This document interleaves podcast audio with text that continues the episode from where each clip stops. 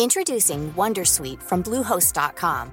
Website creation is hard, but now with Bluehost, you can answer a few simple questions about your business and get a unique WordPress website or store right away. From there, you can customize your design, colors, and content. And Bluehost automatically helps you get found in search engines like Google and Bing.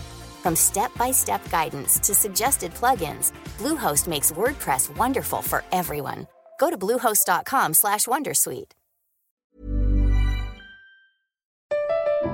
Comment contribuer à un monde de demain plus durable La saison 2 du podcast Créateur d'impact va chercher les réponses en immersion au plus près des bénévoles, dirigeants d'associations ou bénéficiaires. Des histoires inspirantes et émouvantes sur les motivations de ces aventuriers de l'humain qui s'engagent dans la construction de la société de demain. Generali, sponsor de votre épisode La Story, vous propose de découvrir Créateur d'impact, le podcast disponible sur toutes les plateformes d'écoute.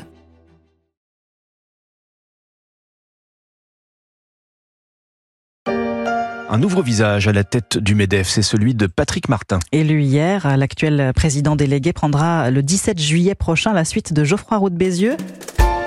C'est le nouveau visage du MEDEF, l'organisation du patronat français. Patrick Martin a été élu par ses pairs début juillet pour 5 ans, avec un score à faire pâlir d'envie bien des politiques. Plus de 73% des voix se sont portées sur le projet de cet entrepreneur de 63 ans. Il est l'invité exceptionnel de la story, alors que s'est ouvert ce lundi et pour deux jours la Rêve 23, la rencontre des entrepreneurs de France, ex-université d'été du MEDEF.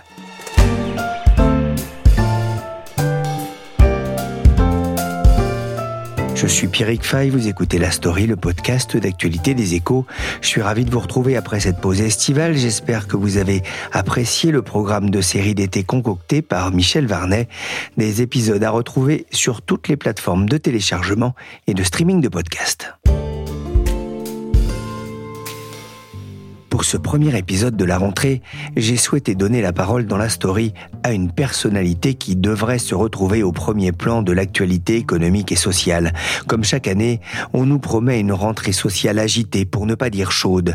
Qu'en sera-t-il en septembre, après un été caniculaire et un printemps marqué par le passage au forceps de la réforme des retraites, mais aussi par des émeutes qui ont froissé l'image de la France à l'étranger Comment Patrick Martin aborde-t-il ce moment, lui qui vient de succéder à un patron emblématique, Geoffroy Roux de Bézieux?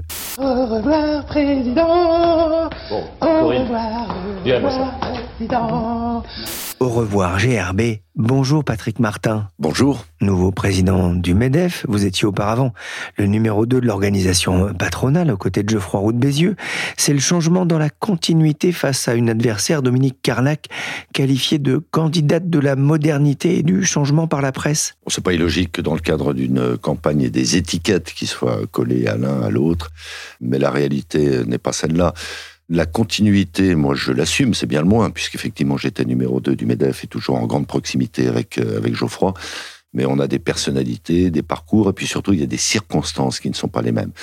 Quant à Dominique Carlac, je crois pouvoir dire que on a une vraie campagne, une vraie compétition, et d'ailleurs, et elle et moi revendiquons notre caractère ou notre tempérament de, de compétiteur, mais avec euh, des vrais arguments de fond, et puis au-delà de ça, un respect mutuel qui se traduit d'ailleurs par le fait que dès l'élection, j'ai proposé à Dominique Carlac de se maintenir hein, dans nos instances, qu'elle a accepté, et je m'en réjouis. Ils ont parlé à tour de rôle et ils ont eu 45 minutes, hein, ces deux candidats, pour présenter leur programme et répondre aux questions des quelques 1100 grands électeurs euh, qui euh, voteront au final hein, le 6 juillet prochain.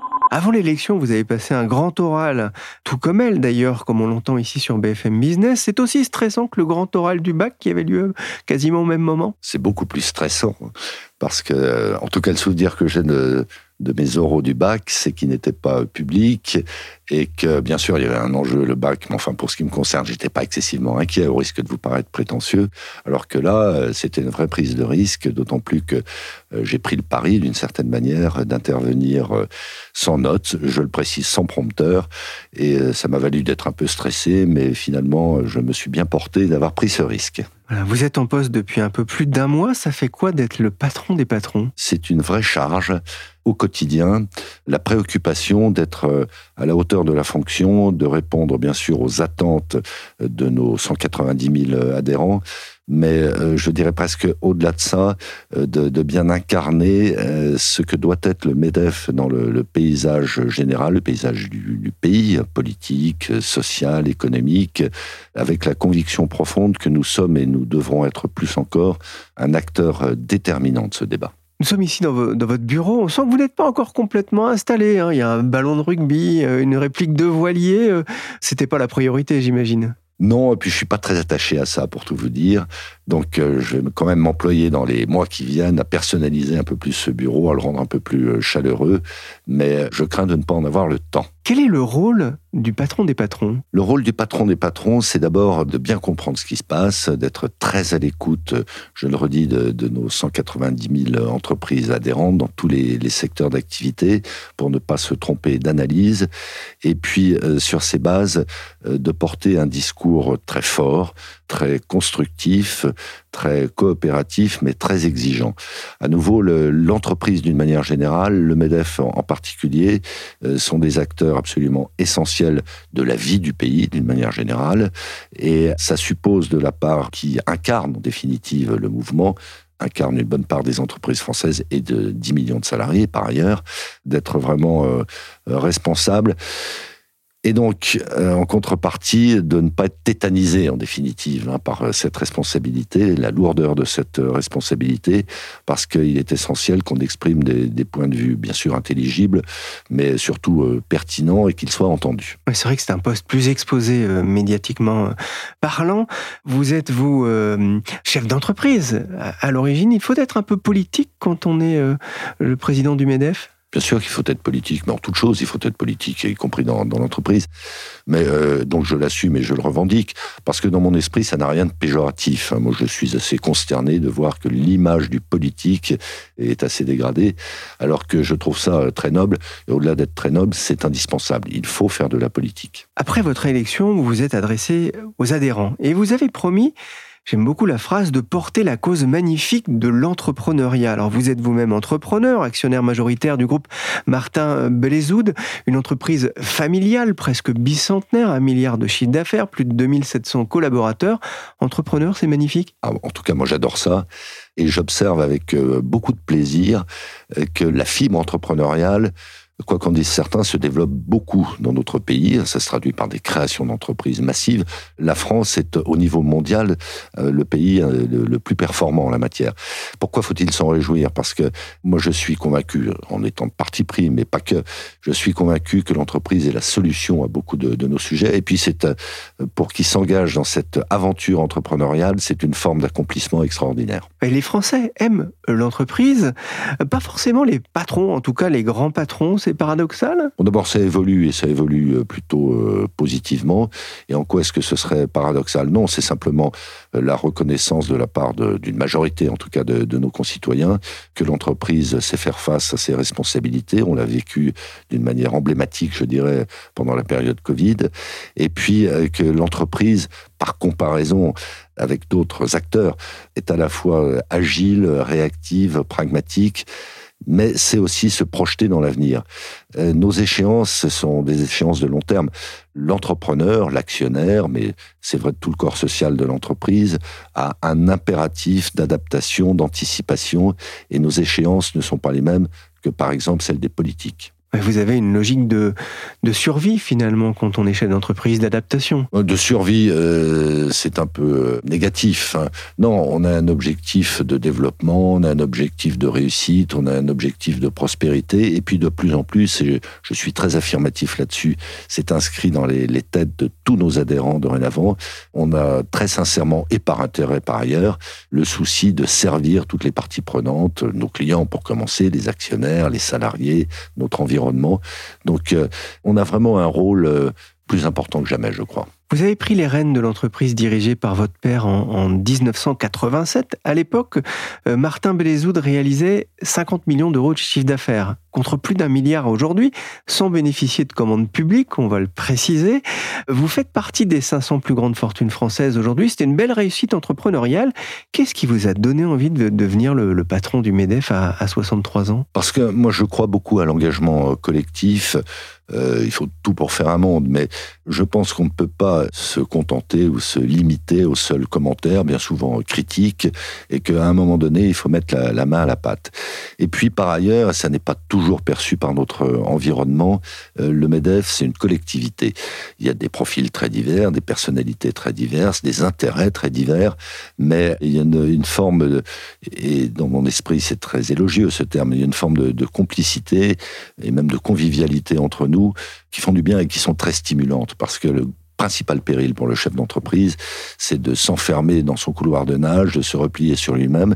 Et au même moment où notre monde évolue si vite, eh bien le fait d'avoir en confiance ces échanges entre nous, c'est très stimulant et c'est très éclairant. Vous incarnez aussi une image euh, moins parisienne, euh, peut-être, de, l'entreprise? Alors Moi, je suis un animal hybride, hein, si vous voulez. Euh, de par mes origines, je suis à moitié parisien, à moitié provincial. Je me garde de rentrer dans ces caricatures d'une certaine manière ou dans ces clivages. Mais ça ne m'empêche pas de considérer que, à l'épreuve des faits, et parfois assez douloureusement, la meilleure prise en considération des territoires est une très bonne chose pour notre économie, pour nos entreprises, mais pour notre pays lui-même. Quand je dis à l'épreuve des événements, je pense en particulier aux Gilets jaunes. Oui, ça c'est quelque chose aussi qui vous a marqué, vous, cet épisode des Gilets jaunes? Oui, ça m'a marqué, et puis de par mon activité professionnelle qui vaut à mon entreprise d'être implantée dans tous les territoires, euh, je mesure en temps réel et très concrètement les bienfaits ou les méfaits en particulier de la réindustrialisation ou la désindustrialisation. C'est assez euh, choquant de voir qu'on a laissé en déshérence un certain nombre de territoires avec des traductions sous différentes formes, politiques, sociales, humaines, parfois critiques. Et à contrario, quel bonheur de voir des territoires qui prospèrent ou d'autres qui renaissent grâce à l'activité économique. Il y avait une, une idée, une crainte de déclassement hein, d'une partie de, la population. Ça ramène ces questions de pouvoir d'achat dont on parlera ensemble euh, dans quelques instants. Mais je voudrais qu'on revienne à cette actualité sociale aussi. Une nouvelle tête chez les patrons, de nouvelles têtes aussi euh, chez les syndicats, avec les départs de Laurent Berger à la CFDT ou de Philippe Martinez à, la CGT. Est-ce que ça peut avoir un, impact sur le dialogue social? Il faut, il faut s'apprivoiser oui, et euh, il, y a une, part de relation individuelle. Hein. En tout cas, moi, je me réjouis de, la bonne relation euh, qui existait entre euh, Laurent Berger et Geoffroy Roux Bézieux, une relation qui n'était pas euh, exclusive. Donc oui, il y a une dimension personnelle, une dimension intuitive personnelle qui est à considérer et qu'il faut entretenir. Mais enfin, moi, je ne perds jamais de vue que je suis le porte-parole, en définitive, de, de ces 190 000 entreprises dans toute leur diversité en termes de secteur d'activité, de taille, de localisation. Donc ça ne se résume pas à cette relation personnelle. Mais en tout cas, euh, quel que soit l'angle que l'on prend, ce qui est important, c'est la confiance qu'on réussit à créer entre nous, ce qui n'exclut pas évidemment des divergences de point de vue. Je veux une femme Fiston, où est-ce que j'irai t'en prendre une oh, un changement de tête, mais aussi de genre, avec euh, l'arrivée en juin de deux femmes, Sophie Binet à la CGT, Marie-Lise Léon à la CFDT, avec autour de la table une première ministre maintenue euh, contre vents et marées. En revanche, le MEDEF reste dirigé par un homme. Ça, devient anachronique? Je crois que le MEDEF a été le premier partenaire social à être présidé par une femme qui a marqué, qui était Laurence Parisot. Bon, il y a eu une élection, il se trouve qu'il y avait euh, une femme contre un homme, ça aurait pu tout aussi bien être Dominique Carlac qui euh, été élue. Et si elle n'a pas été élue, c'est pas parce qu'elle était une femme. Et puis dernier point, moi je vais m'appliquer euh, à ce que nos instances euh, soient féminisées le plus possible. Et je vais vous dire, le principal frein à la féminisation de nos instances, ça n'est pas une volonté coupable hein, de la part des hommes de ne pas proposer de fonctions aux femmes, c'est que il y a encore une forme d'autocensure chez les femmes. Moi, je l'ai mesuré encore très récemment. Et c'est absolument désolant, peut-être pour elles, en tout cas pour notre collectif. Il y avait une tribune d'ailleurs hein, qui a été publiée dans Les Échos, signée par des femmes chefs d'entreprise qui appelaient à, vous soutenir lors de cette élection. Parlez de féminisation des, instances. Est-ce que ça peut avoir aussi une incidence sur les thèmes abordés par les partenaires sociaux? Je pense à, l'organisation du travail, aux inégalités salariales, par exemple. Bien sûr, une manière tout à fait légitime. Mais c'est vrai dans l'entreprise. Hein. On sait très bien que selon qu'une entreprise est dirigée par un homme ou par une femme, les priorités, les approches surtout ne sont pas les mêmes. Et en réalité, elles sont très complémentaires. À une semaine de la décision du Conseil constitutionnel, les manifestants sont à nouveau descendus dans la rue jeudi pour la onzième fois contre la réforme des retraites. Les syndicats ont comptabilisé près de 2 millions de manifestants partout en France, tandis que le ministère de l'Intérieur en a recensé 570 000. La réforme des retraites a provoqué la colère d'une partie importante de l'opinion, comme on l'entend ici sur Euronews. Elle a montré aussi les divisions au sein du pays. Comment ramener la concorde, ou du moins, comment faire pour réduire euh, cette fracture? Hormis le fait que ce dossier a probablement euh, été assez mal amené dans le, dans le débat, tout ce qui s'est produit était prévisible. Enfin, que je sache, peu de nos concitoyens étaient euh, très demandeurs, en tout cas, euh, qu'on allonge la durée de, cotisation. Donc tout ça était prévisible. Après, je me permets de relativiser ce que vous avez dit. Oui, il y a eu euh, l'expression de mécontentement, mais les mouvements à proprement parler sociaux auxquels ça a donné lieu ont été relativement limités. Et en particulier, il y a eu très peu de mobilisation dans le secteur privé.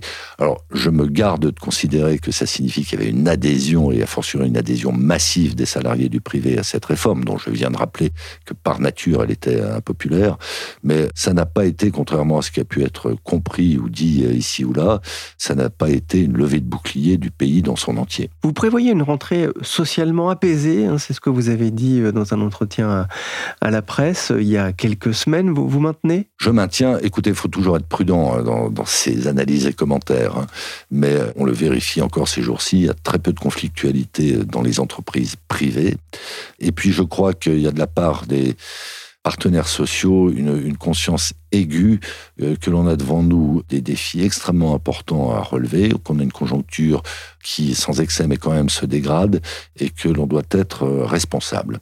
S'ajoute à ça que les partenaires sociaux, ils en ont fait la démonstration ces dernières années et ces derniers mois, veulent démontrer qu'ils sont un rouage important, pour ne pas dire essentiel, de la vie du pays, et donc ça les conforte encore dans leur conviction qu'il ne faut pas mettre d'huile sur le feu. L'inflation a, grevé le pouvoir d'achat des, Français, elle a aussi pesé sur les marges de nombreuses entreprises, notamment les plus petites. Elle a relancé aussi le débat sur une meilleure répartition euh, des profits. Quelle est votre position sur le sujet? Bah, Ma position, elle est celle du MEDEF, mais elle est également celle de tous les signataires de l'accord national interprofessionnel que nous avons signé récemment, précisément sur le partage de la valeur, et qui a je me permets l'expression, qui a dégonflé certaines baudruches. Parce que dans les premières réunions qui ont conduit à la signature de cet accord, nous avons très objectivement, et d'ailleurs en faisant appel, y compris à des experts euh, neutres, extérieurs, que ce soit aux organisations syndicales ou aux organisations patronales, nous nous sommes accordés sur le fait que, primo, le partage de la valeur en France était un des plus équilibrés au monde, et que par ailleurs, il ne s'était pas déformé au fil des ans, je veux dire par là, que, contrairement à certaines idées reçues, les actionnaires n'ont pas siphonné les entreprises, loin s'en faut. Et toi, tu fais quoi dans la vie? Bah, il n'y a pas si longtemps, je travaillais dans une multinationale, mais j'ai démissionné. Ah bon? Ouais, je m'y retrouvais plus. Euh, là-bas, ce qui compte d'abord, c'est verser des dividendes aux actionnaires. Donc... Et là, maintenant? Maintenant, je suis dans la banque. Attends, je te suis pas là. Ce qui compte, c'est verser des dividendes aux actionnaires, peut-on entendre dans cette publicité? Il y a quand même cette image aujourd'hui qui colle aux entreprises privées. Vous parlez d'idées reçues. Comment faire pour euh, renverser cette image dans l'opinion? Eh bien, contre cette idée reçue et contre bien d'autres d'ailleurs, moi je revendique euh, l'impératif de rationalité et d'objectivité.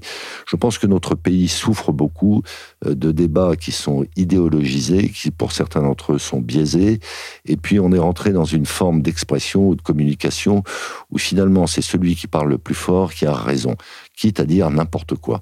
Et donc, parce que nous sommes construits ainsi, euh, mais parce que c'est notre intérêt aussi. Nous, entrepreneurs, nous voulons faire atterrir un certain nombre de débats, y compris des débats qui sont très sensibles. Je veux parler par exemple de la réconciliation de la croissance et de, de l'environnement. Je veux parler de l'inclusion de tous ces concitoyens qui sont éloignés de l'emploi. Bien sûr qu'en toute chose, il y a une dimension politique, bien sûr qu'en toute chose, il y a des convictions personnelles, et c'est très sain ainsi, mais à un moment donné, comme on l'a fait, je le signalais tout à l'heure sur le partage de la valeur, il faut savoir constater euh, les réalités, et ça n'est qu'à partir de là qu'on trouve des solutions, et d'ailleurs des solutions bien souvent consensuelles. La première mission, ça va être euh, d'écrire à mes homologues dorénavant, hein, des syndicats et des organisations patronales, pour que nous nous accordions sur le, principe de ce qui me paraît être l'équation fondamentale pour notre pays pour les prochaines années, euh, à savoir réconcilier le climat et la croissance réconcilier la, croissance et le climat. Sur Europe 1, c'est l'un des, premiers messages hein, adressés à, vos adhérents. Hein, c'est ce son qu'on vient d'entendre. Comment réconcilier? Est-ce que c'est possible justement de réconcilier climat, réchauffement climatique et, et croissance? D'abord, il faut réconcilier les deux et ça fait partie de ces débats qu'il faut désidéologiser. Ma conviction, notre conviction, je dis notre conviction sans quoi j'aurais pas été élu sur cette thèse et sur ce programme, c'est que non seulement la croissance n'est pas l'ennemi du climat, mais qu'elle est la condition du climat. Je m'explique. On sait devoir investir des sommes considérables, notamment en innovation, pour décarboner notre économie ça n'est pas l'État qui va nous financer. On sait dans quelle situation sont les finances publiques. Et donc, si les entreprises elles-mêmes, si les ménages par ailleurs, hein, ne disposent pas de grains à moudre, je veux dire d'espèces sonnantes et trébuchantes, on parlera pour ne rien dire. L'innovation coûte très cher, la transformation des offres, la transformation des process de fabrication coûte très cher. Et donc, si par la croissance on ne génère pas cette richesse, eh bien, on ne pourra pas décarboner. Sur votre bureau, il y a deux dossiers importants, euh, l'un attendu, l'autre peut-être un peu moins. Le premier gros morceau, c'est la négociation sur l'assurance chômage pour définir la prochaine convention euh, UNEDIC. Ça s'annonce tendu avec euh, les syndicats sous le regard pressant du ministre du Travail? Alors la lettre de cadrage que nous avons reçue de la Première ministre est très contraignante. Hein.